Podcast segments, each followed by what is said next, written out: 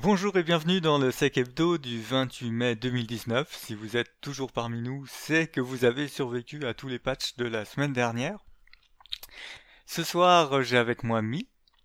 Bonsoir. Et ce sera tout, c'est le retour du duo de choc.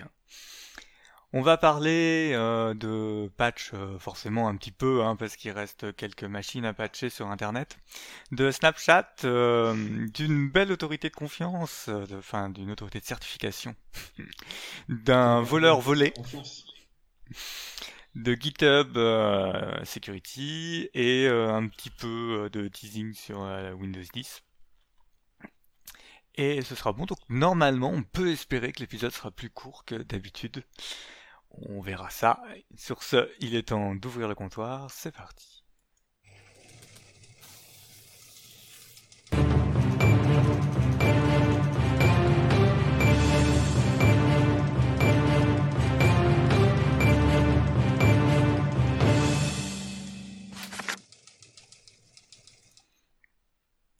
Alors sur Internet, après euh, le patch Tuesday, euh, nous avons encore 950 000 machines qui apparaissent dans les listings avec euh, RDP open et vulnérable à Bluekeep.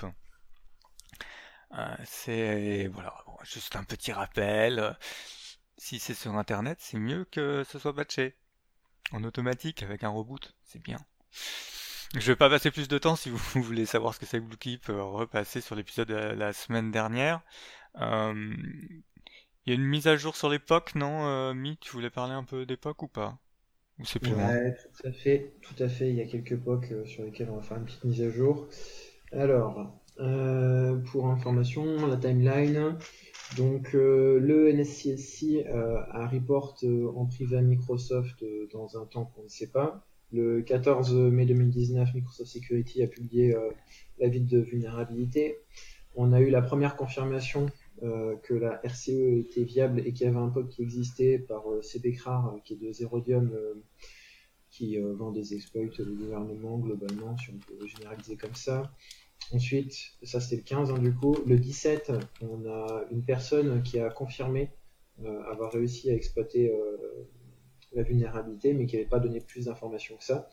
Euh, le POC que cette personne a fait a été confirmé euh, par euh, le responsable chez McAfee qui s'appelle Christian Bick. donc ça c'était le 17. donc 20h pour le POC et 22h19 pour la confirmation. Le 20 ensuite à 11h04 il y a euh, une personne de chez Kaspersky qui a confirmé avoir pu euh, exploiter en ayant un BSOD. A priori, ils auraient aussi la RCE. Euh, le 21, il y a Talos Security qui a release des signatures Snort disponibles si vous aviez l'abonnement chez Talos. Donc c'est du, du payant. McAfee Labs qui a publié les détails à propos de la vulnérabilité le 21, toujours en mois de mai. Hein.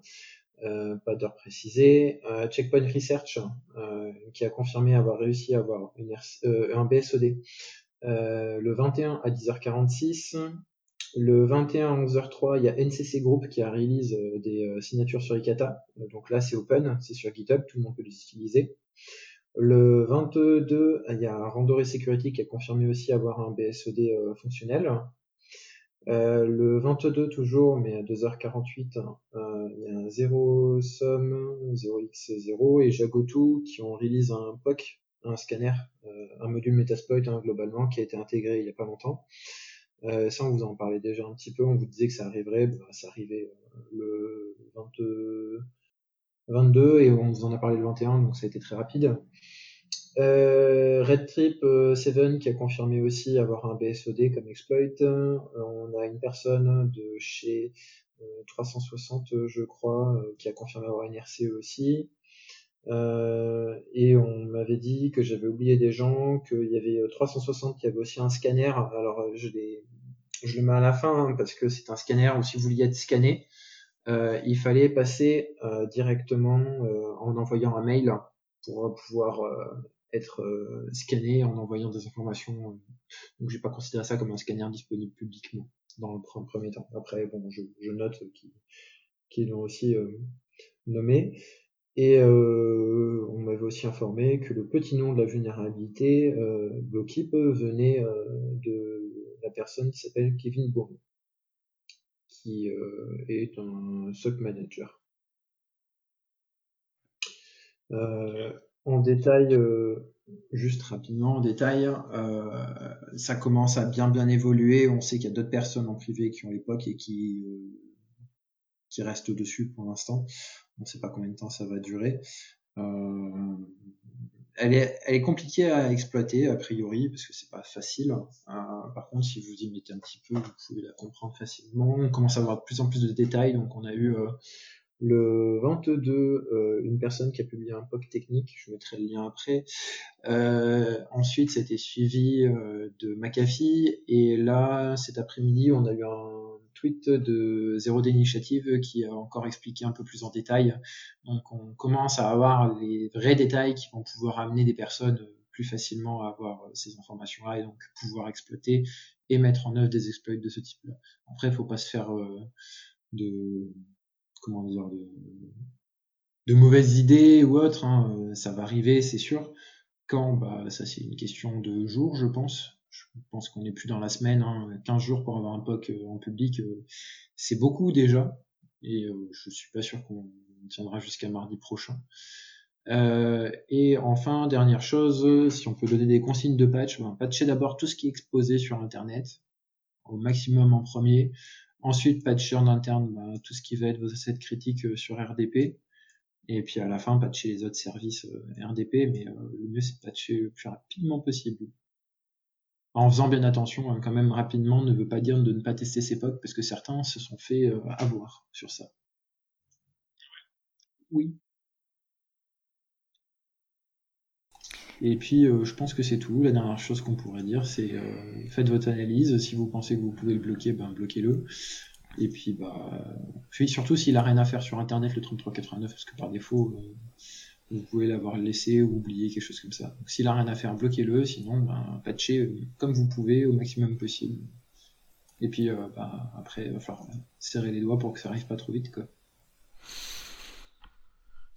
Ok, euh, pendant que tu regardes a priori euh, si t'es sur de bons micros de me brancher au niveau de euh, Discord, j'en profite pour glisser une news que Matlox avait placé sur Discord, que j'avais un peu oublié. Pour ceux qui ont du Zimbra, a priori il y a des attaques actives avec la CVE 2019 96 70, donc de, qui est une RCE aussi. donc voilà, comme on nous alerte sur le comptoir, et eh bien on rediffuse des alertes qu'on voit passer sur le comptoir. Et je vais enchaîner avec Snapchat. Ça va mieux comme ça? Ah ouais, c'est carrément mieux, faut que je te rebaisse un peu sur le je, je suis désolé. Voilà, mais je, je retoucherai le son euh, sur la, bande audio. Je l'enregistre hein, si tu veux, tu me dis. Non, non. Alors, euh, comment on dit je veux aucun cookie, voilà. Donc Snapchat, euh, Snapchat, ils avaient un petit outil sympathique euh, pour le debug et le support client. Alors Snapchat, pour euh, resituer, c'est une messagerie instantanée qui permet d'échanger des photos et des médias divers et variés. Et vos snaps sont rendus hors ligne indisponibles selon le type de groupe dans lequel vous êtes. Enfin, il y a deux trois settings, mais en gros, quand vous êtes en discussion privée, vous pouvez faire en sorte que dans les 24 heures, ce ne soit plus visible sur le terminal de euh, l'autre personne à qui vous parlez. Il y a aussi prétendument des protections contre euh, les captures d'écran, mais vous savez bien entendu que rien n'empêche de faire une photo d'un téléphone et que rien n'empêche, selon le téléphone, de capturer quand même l'image. Bon. Il y a des contenus assez sympathiques, notamment entre adultes consentants, qui s'échangent sur euh, Snapchat. Et donc là, on va parler de Snap Lion, qui est un, un outil destiné à, répondre aux réquisitions judiciaires à l'origine pour euh, en fait savoir qui se trouve derrière un compte euh, Snapchat et donc qui permet d'accéder à des données privées, soit à des conversations entières, soit à des empreintes du téléphone, soit à chercher en fait qui est vraiment l'utilisateur de ce compte puisqu'on est dans le cadre d'une réquisition judiciaire et que les opérateurs de télécommunications, même s'ils font euh, des choses sur Internet, ils se font vite rattraper par les obligations des codes des télécommunications notamment les nécessités d'interception. Euh, donc Snapchat n'est pas euh, chiffré bout en bout, hein, on le rappelle. Il y a des salariés de Snapchat qui ont eu accès à cet outil et qui s'en sont servis pour récupérer des informations euh, sur différents utilisateurs du service. On ne sait pas trop ce qu'ils en ont fait. On sait que ça remonte à quelques années. Hein, donc voilà, on déterre, on déterre des choses. Maintenant, ce qui est important pour moi à garder à l'esprit par rapport à l'article, hein, parce que l'article il dit oui, mais alors voyez, ce qui est, ce qui est important, c'est d'avoir du chiffrement de bout en bout. Et, là, je suis pas d'accord parce que SnapLion, a priori, ça permet quand même d'exécuter euh, des commandes sur le client, vu que ça va permettre d'aller récupérer des empreintes, etc.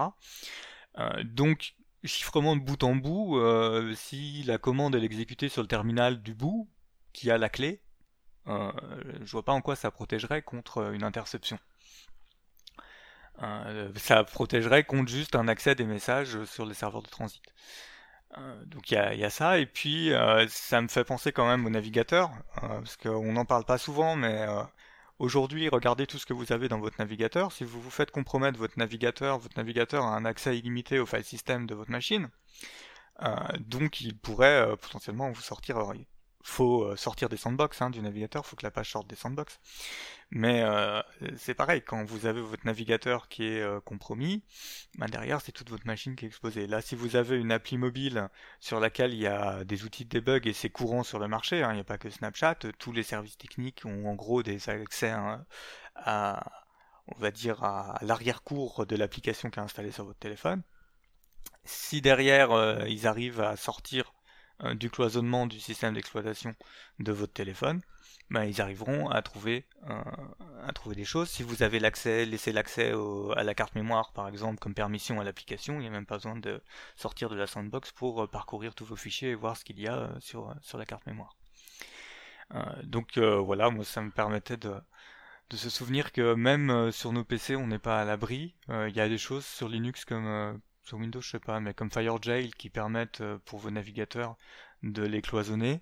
Euh, il y a maintenant euh, la tendance à sortir différents profils dans vos navigateurs pour plus cloisonner là à l'intérieur du navigateur. Donc ça n'empêche pas que si votre navigateur est, est perdu, ben vous avez votre système qui est compromis.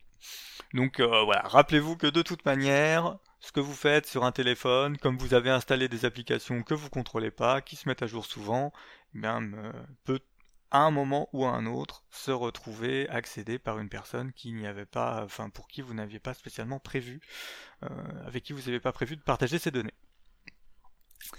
on en aura d'autres que Snapchat. Hein, ça continuera à pleuvoir hein, ce genre de problème. Mi sans transition euh, Sectigo? Si j'ai pas perdu. Oui. Oui, oui, c'est bien ça. Non, non. Je désactivais le, Enfin, je réactivais le micro du coup. Je vais y arriver. Euh, donc, Sectigo, euh, pour ceux qui ne le savent pas, Sectigo, c'est une autorité de certification anciennement connue sous le nom de Komodo. Donc, si vous hmm. voyez plus beaucoup de certificats qui s'appellent Komodo, c'est parce que ça a changé. C'était racheté par un groupe euh, américain ou quelque chose comme ça. et ils ont nommé ça Sectigo maintenant. Euh, ça fait un peu la une, euh, si vous suivez un petit peu les, tout ce qui est euh, logiciel malveillant signé, parce que ils sont très très utilisés en ce moment. en ce moment, enfin, ça date depuis à peu près 6-7 mois, hein, l'histoire, hein, pour information. on va parler de deux choses. On va parler d'abord de la première, c'est de l'étude de Google, enfin de, de Chronicle Sec, qui est la branche sécurité de Google, pour expliquer, euh, on va dire, le rapport, euh, comment euh, l'abus de certificat pour signer du code est fait, etc. Et surtout, ils ont donné une mauvaise, très mauvaise note à Sectigo, qui est, si je dis pas de bêtises, le premier avec 1700 quelque chose simple, 1775. Euh, Komodo RSA Consignin CR, c'est Sectigo, mais on va dire c'est leur nouvelle version. Voilà. Euh, ah non, non, ils l'ont renommé. Alors Komodo Sectea, le premier c'est Komodo pur, hein, et Sectigo, il est en quatrième position. Voilà. Faut pas, faut pas que je me trompe parce que ils utilisent encore l'ancienne marque Komodo parce qu'il y en a qui sont encore euh, émis.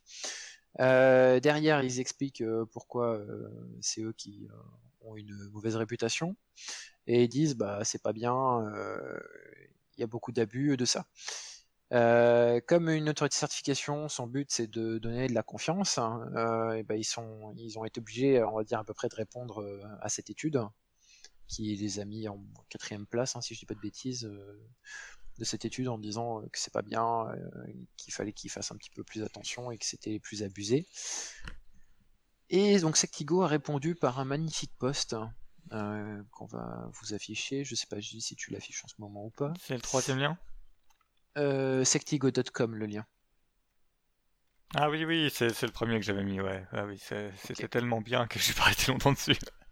Euh, alors, je vous laisserai le lire en entier, hein, il est très court. Il faut bien vraiment faire la différence pour Sectigo entre ce qui est duplicate, ce qui est expiré, c'est-à-dire des certificats qui ne considèrent pas au moment euh, de la publication de l'étude et de leur review comme euh, valide.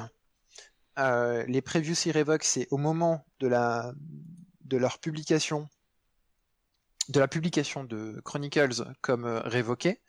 Et in process, c'est ceux qui, suite euh, à, à, la révocation, sont encore, enfin à la publication de l'étude, sont encore en cours euh, d'étude, enfin de, de, vérifier si oui ou non ils sont, enfin ils sont encore en investigation, on va faire plus simple, et active entre parenthèses no revoked, c'est 127, c'est ceux qui étaient actifs au moment de la publication de l'étude et suite aux investigations après l'étude ont été révoqués. Euh, moi, ce qui m'a un peu embêté euh, sur euh, Sectigo, c'est qu'ils se posent pas vraiment la bonne question. Là, ils répondent juste pour, va dire, faire une réponse à, l'étude. moi, ce qui m'embête un petit peu, c'est que ils n'ont pas répondu sur pourquoi ils étaient moins chers en fait. Pourquoi euh, si actuellement sur des marchés euh, parallèles, donc il y avait une étude, je pourrais essayer de retrouver l'étude, je dois l'avoir quelque part sur mon PC, qui expliquait que bah, si vous vouliez acheter, on va dire ce qu'on appelle un bundle, donc c'est une création d'une fausse entreprise en Angleterre avec un limited, plus derrière un certificat pour signer votre code. C'était très très très bas par rapport à si, chez Sectigo si vous alliez par rapport à DigiCert. Euh, je crois que la différence était de l'ordre de la centaine d'euros, quelque chose comme ça. Euh, centaine de dollars, excusez-moi. Euh, et c'est quelque chose que bah, dans la communauté qui surveille un peu le, les abus de certificats, on se pose comme question pourquoi? Euh, pourquoi euh, pourquoi c'est si bas euh, chez eux? Est-ce que c'est parce qu'ils ont réussi à rentrer chez eux? Est-ce que c'est parce que bah, ils sont notoirement connus pour être mauvais en vérification? On a un peu de mal et ils aiment pas trop qu'on aille les titiller sur ce terrain-là, on va dire ça comme ça. ce qui est intéressant aussi à la fin de ce poste-là, c'est que vous avez deux adresses email pour faire des reports. Alors, moi, je vous encourage à en faire. Ça, bah, ça leur fera du travail et puis en espérant qu'ils vont bosser dessus. Euh, donc la première SSL underscore abuse at sectigo.com hein, et la deuxième sign malware alert at sectigo.com. Euh, en espérant qu'ils vont les traiter derrière, euh, il y en a deux. Hein. Pour l'instant, moi j'en ai report deux sur cette adresse. J'ai pas eu de retour à part le mail automatique, comme quoi ça avait été pris en charge. Euh, ce qui est euh, problématique, hein, où ils ont eu beaucoup de mauvaise publicité, c'est parce que euh, c'était des certificats Sectigo qui ont été utilisés euh, pour les attaques de Kurgoga. Voilà, ça leur a fait une bonne pub à l'époque. Waouh, c'est bon. De toute manière, toujours, il faut toujours que ce soit signé maintenant. Alors on signe, hein. Oui, non, mais enfin, entre l'abus de certificat et tout, euh, c'est pas tellement ça en fait qui dérange, enfin, qui me dérange et qui dérange d'autres personnes. C'est plus le temps qu'ils mettent pour euh, les révoquer. Pour révoquer, ouais. Hmm. Parce qu'il faut savoir qu'il y en a quand même euh, des. Alors, je sais plus, il faudrait que je vérifie les temps, mais je, je veux pas être, je veux pas donner de mauvaises indications, mais je sais que c'est plutôt long chez eux pour faire des révocations sur certains cas. Hmm c'est pas une généralité, mais il y a des cas où, il y a eu des, samples. Euh, par exemple, le certificat MIKL Limited, avant qu'il y ait euh, des gros blog posts en expliquant euh, qu'il avait été abusé, etc. donc des blog posts de presse, hein, j'entends, parce que les, les advisories de Sécu, ça n'avait pas bougé. Je crois que c'est le lendemain d'un article de Blipping ou de THN qu'il avait été révoqué. Alors qu'avant, il était toujours en ligne. Mais ça a confirmé, hein, parce que je me trompe peut-être avec euh, l'autre phase d'attaque qui utilisait un autre Michael. Euh, et puis, de toute façon, c'est tout. Euh, ça peut vous donner une petite idée aussi de pourquoi ben, faire confiance aveuglément à une autorité de certification, c'est pas forcément la bonne chose, même si c'est le but d'une autorité de certification. je sais que c'est, voilà. Après, c'est pour ça qu'il y en a certaines qui finissent par être virées des navigateurs, qui c'est vraiment catastrophique. La, la, difficulté, là, je pense, c'est qu'il y a quand même pas mal de sites légitimes qui continuent quand même à tourner avec ces assez, et du coup, euh, c'est compliqué de les, euh, de juste les révoquer, quoi. Je pense que si demain je prends ma ferme de filtrage et je fais euh, tout ce qui est Sectigo, je bloque. je, je pense que je risque d'avoir un certain nombre de tickets sur la navigation internet qui fonctionne plus. Euh, alors, je veux pas te dire de bêtises, mais je crois que Sectigo c'est uniquement pour le code signing et pas euh, pour euh, les certificats HTTPS. Enfin, hmm.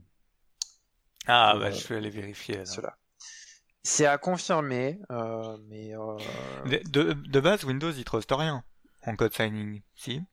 À part Microsoft, à part la chaîne Microsoft.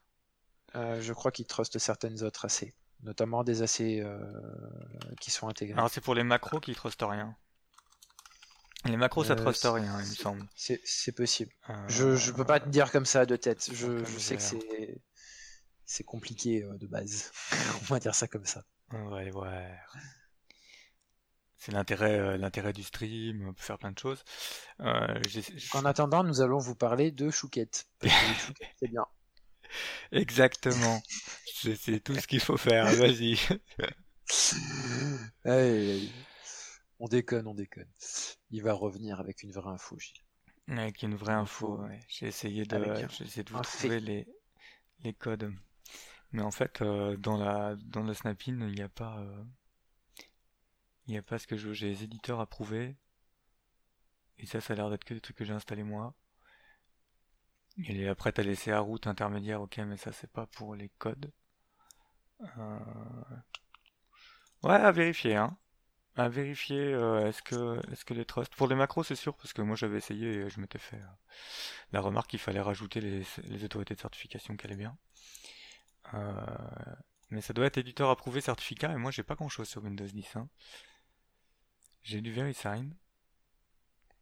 Et j'ai du Symantec. Ouais, je me renseignerai, ça m'intéresse. Alors, sinon, on va passer au voleur volé. Euh, il s'agit d'un euh, d'un phishing kit qui s'appelle 16 Shop. Et euh, comme ça coûte cher les phishing kits, et eh ben il y a des cracks pour les phishing kits. Vous voyez C'est comme les jeux vidéo, ça coûte cher, ben il y a un crack. Bon, quand on, ça prend un, quand on prend un crack, bon ben voilà, des fois il n'y a pas que le crack qui vient. Euh, là c'est pareil. Donc euh, 16 Shop c'est un bah, c'est un kit de phishing qui va vous émuler le, les fenêtres de connexion pour euh, différents euh, enfin pour combien de shops euh, moi je je l'ai pas noté là hein, mais il y a un certain nombre de shops et vous avez toutes les je dois avoir un graphe un peu plus intéressant avec euh, le suivi. Voilà de selon qui vous êtes vous avez euh, ah non, ça c'est laissé identité, pardon. Selon qui vous êtes, selon où vous allez comme site émulé, si vous prenez le login euh, Yahoo, ça va vous envoyer vers Yahoo, ça va émuler toute la chaîne Yahoo. Si vous avez Gmail, ça va émuler toute la chaîne les Gmail, donc c'est assez bien foutu.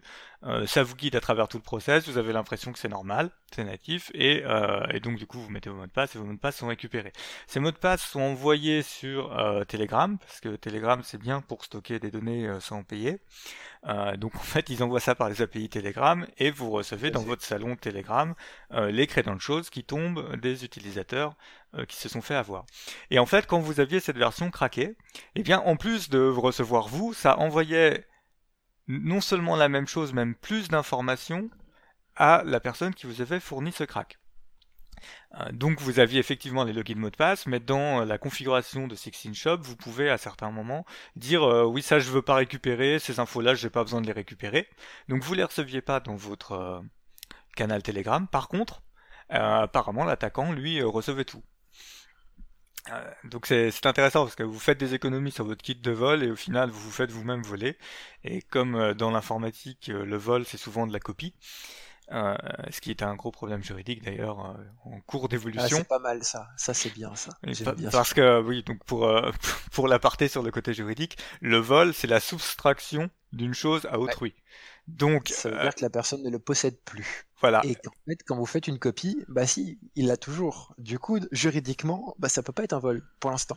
C'est Voilà. très intéressant comme concept.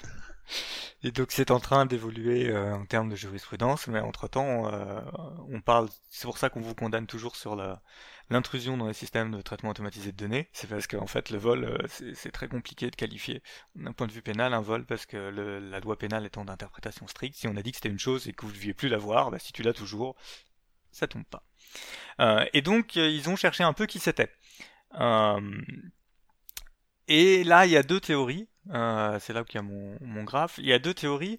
C'est soit le gars qui a fait ce crack est une brêle absolue pour protéger son identité, soit c'est quelqu'un qui est très bien, très bon pour se créer une identité euh, vraisemblable. Parce qu'en fait, euh, il y a ses comptes GitHub, euh, il y a ses présentations SlideShare, euh, ils ont trouvé zonage.org, Instagram, YouTube. Donc ils ont, ils ont retrouvé pas mal de choses. Et donc ils se disent, bon, ça, attends, le, le gars il a quand même codé un truc qui lui permet de récupérer plein de données.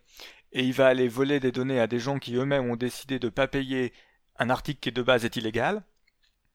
Mais il n'aurait pas protégé son identité. Alors c'est possible, hein. Mais du coup il y a les deux théories, euh, deux théories qui s'opposent. Euh, Donc finalement, euh, si vous voulez faire du phishing, euh, achetez votre kit de phishing. Quoi. non, j'ai pas le droit de dire ça. Pardon, c'est interdit. Euh, non, vous faites pas de phishing, c'est illégal, bien entendu. Mais ça nous change un peu de nos news où on déprime sur euh, sur on est encore en train de se faire compromettre et tout. Voilà, les voleurs entre eux, c'est aussi euh, c'est aussi une guerre. Bientôt, on pourra se recycler dans la protection des voleurs. Oui, il faut peut-être pas déconner quand même. Hein. Euh... Bon, bref. On va parler de sécurité avec GitHub. Allez, on va revenir à des sujets sérieux. Ouais. Et d'ailleurs, euh, vous pouvez trouver plein de trucs intéressants sur GitHub sans mentionner quelque chose. Voilà. Quand les repos deviennent pas privés. Tout à fait. Euh, donc GitHub Security Ants. Euh, en, gros, derrière ça, euh, je vous ai caché une petite news de cette semaine, euh, petite news des fagots, on va dire ça comme ça. Euh, c'est euh, Jessie Frazel, euh, qui travaille chez GitHub, si je dis pas de bêtises, euh, qui a annoncé que euh, GitHub avait fait un announcement qui explique que les mainteneurs euh, des repos euh, peuvent discuter, alors soit entre eux, soit en ajoutant des personnes dans la conversation, euh, donc des comptes hein, euh, GitHub, sur euh, des issues de sécurité. Et donc euh, Gilles, je sais pas si tu peux cliquer sur euh, le lien Sur du le help Ouais. Tout Le, à lien- fait. ouais, le help aussi, les deux, comme tu veux. Euh, sur euh, le help, du coup, hop, euh, qui explique euh, que vous pouvez créer en fait des advisories, on va vous demander de renseigner des numéros, etc. C'est super bien fait. Euh, et surtout, c'est intéressant, je trouve, euh, du point de vue de GitHub, de pousser ça. Après, du coup, le deuxième lien qu'ils avaient poussé déjà euh, au départ, qui était les sécurités alertes pour l'utilisation de dépendances vulnérables. Et donc euh, sur ça, euh, c'est, euh, je pense que GitHub est en train d'essayer, euh, suite à, à la récupération par Microsoft, d'augmenter euh, tout ce qui est euh, sécurité, même s'il y en a certains qui sont assez critiques par rapport à ça. Notamment le fait que c'est Microsoft et donc tout le monde n'aime pas Microsoft. Il faut savoir aussi euh, que c'est toujours une euh, option qui est pour l'instant en bêta, donc euh, ça se trouve ça peut rester comme ça peut disparaître. Faut espérer que ça reste. Je pense que ça peut être une, une bonne idée de pouvoir gérer la sécurité dessus. Après, est-ce que d'une manière légale, c'est possible de gérer dans un espace comme ça et de se dire qu'on va laisser du coup l'accès d'autres personnes potentiellement? Même si. GitHub, euh, voilà, tu vois, moi ça me pose un problème. Je pense que Après, genre, euh, le, le tweet, il l'annonce pour l'open source. Donc, oui, oui, donc t'as moins de contraintes juridiques, on va dire, euh, que, tout à fait. que dans une entreprise où tu n'as pas spécialement envie que quelqu'un d'autre puisse un jour tomber sur la manière dont tu as traité tes incidents de sécurité. Euh, ce qui pose toujours la question de ceux qui traitent leurs incidents de sécurité dans leur outil de helpdesk de commun. euh, Qu'est-ce qui se passe quand l'attaquant prend le contrôle de l'outil de helpdesk quoi? Voilà, voilà. Ouais, il faut Donc, euh, espérer que ça tienne. euh, hein. pour euh, la petite histoire. Euh, vous pouvez trouver ça sur tous vos, repos GitHub. Hein, c'est pas que open source, hein, c'est tout GitHub en fait. Euh, moi, tu vois, euh, si je te montre le mien, euh, je peux pas te le montrer le mien du coup, mais euh, si tu vas sur euh, n'importe quel GitHub, euh, tu verras que tu peux gérer à partir du moment où, où, euh, tu as le petit onglet security. Voilà, je peux ajouter des advisories publiques et tout, des trucs comme ça. Ah, il faut être propriétaire. Donc là, de toute façon, vu que je suis en navigation privée. Euh, non, non, euh, navigation privée. Alors oui, tu pourras pas, euh, tu, tu vas juste pouvoir voir advisory et policy parce que tu peux faire ta security policy et donc aider les personnes à comprendre comment ça se fait. C'est un peu le security TXT, mais en version security.md pour GitHub. D'accord, ouais. Voilà. Moi, je, je trouve l'idée intéressante. J'espère que ça va rester et j'espère qu'il va pouvoir euh, s'améliorer avec euh, les retours qui ont été faits. Ouais, c'est vraiment prometteur, ouais. Et puis, euh, du coup, euh, pour moi, c'est fini. Donc, je laisse la main à Gilles qui va nous expliquer. Ah oui, bah oui. Non, je voulais juste vous 19 dire, dans la Windows 10 19.03, donc qu'ils auraient peut-être dû appeler 19.05, parce qu'on est en mai. Donc, Non, il- parce qu'en fait, elle a été faite en mars. Elle a été faite, mais bon. Voilà.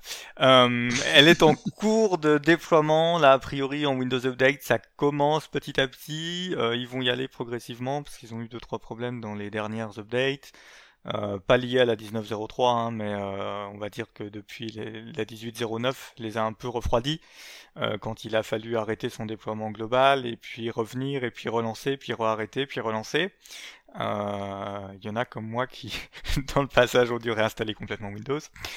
Euh, il y en a d'autres pour qui ça s'est mieux passé. Donc là, c'est en train d'être publié. Sachez que dans les features qui nous intéressent, euh, vous avez un report possible de Windows Update pendant 7 jours. Donc il faudra peut-être penser à faire une passe sur des GPO si vous voulez pas que ce soit possible. Euh, ce qui est assez pratique en fait, en fait les gens râlaient que euh, ça se mettait à jour euh, quand ils étaient, je pense, en voyage. Euh, et que euh, quand tu es en voyage, tu n'as pas spécialement envie de te prendre le dernier pack de qualité euh, de Windows. Donc tu peux repousser, enfin tu peux faire une pause pendant 7 jours de tes updates Windows.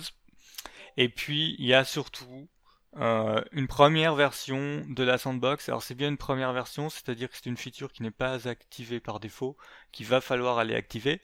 Mais pour nous qui travaillons dans la sécu, c'est toujours intéressant euh, potentiellement d'avoir une sandbox sous la main facilement démarrable pour euh, regarder un truc où on a un petit doute. Euh, vous aurez pas vos outils d'analyse dedans, etc. hein. Ça peut aider pour les PDF. Voilà. Alors, par contre, pour information, c'est uniquement pour les versions professionnelles. Et entreprise, exactement. Voilà. C'est à, à rappeler parce que si vous voulez tester ça sur votre home chez vous, ça ne marchera pas. Ouais. Euh, et pour la petite précision, par contre, la enfin la euh, l'ajout de délai de 7 jours pour euh, les, les mises à jour, elle par contre est disponible du coup sur toutes les versions de Windows. Ouais, je sais pas si je l'ai. euh, Et en pro. Ah, je peux te confirmer. Ouais, Moi, j'ai l'ai le là. Euh, là devant moi, je l'ai. Sur euh, mon pro, ça marche aussi. Et euh, après, euh, j'ai pas essayé la version Data Center, mais bon. Donc euh, il y aura probablement un petit coup de euh, tuning GPO quoi, si vous voulez pas que vos postes euh, puissent faire ça. je pense que par défaut, c'est désactivé. Enfin, j'espère. Bah, je- ouais, je suis pas sûr, hein. Bon, on verra. Je prie. Parce que tu vois, euh, si tu si tu mets pas à jour tes templates euh, ADMX, tu vois, là tu te dis Oui. ouais, moi euh, celle-là, cette version, je vais pas la déployer de façon avant un an, euh, blablabla, je suis dans mon cycle, euh, et qu'en fait t'as des gens qui l'installent parce qu'ils forcent le Windows Update et qu'ils l'installent quand même ou parce qu'ils téléchargent et l'installent, parce que t'as des gens quand même dans l'entreprise qui ont des droits administrateurs, faut pas l'oublier, même si c'est pas tout le monde. Euh, tu vas te retrouver avec ça, et donc ça ils auront l'option. Donc, euh, faut veiller à mettre à jour euh, ces templates. Je pense que sans le template, il y a des chances que l'option soit disponible. C'est vrai. Il y a des chances. Et ben voilà, euh, finalement on n'a pas fait si court que ça, mais un petit peu plus court que d'habitude quand même. On Mhm. n'a pas de... On va dire que le GitHub, ça compte pour la découverte de la semaine. Hein Oh, si tu veux. Je trouve que c'est petit, mais C'est bon. petit, allez. mais, mais on s'en sortira par cette pirouette. Voilà. Pirouette et cacahuètes. Bonne soirée. Sur ce, je crois effectivement qu'il est temps de fermer le comptoir. À plus tard. Au revoir.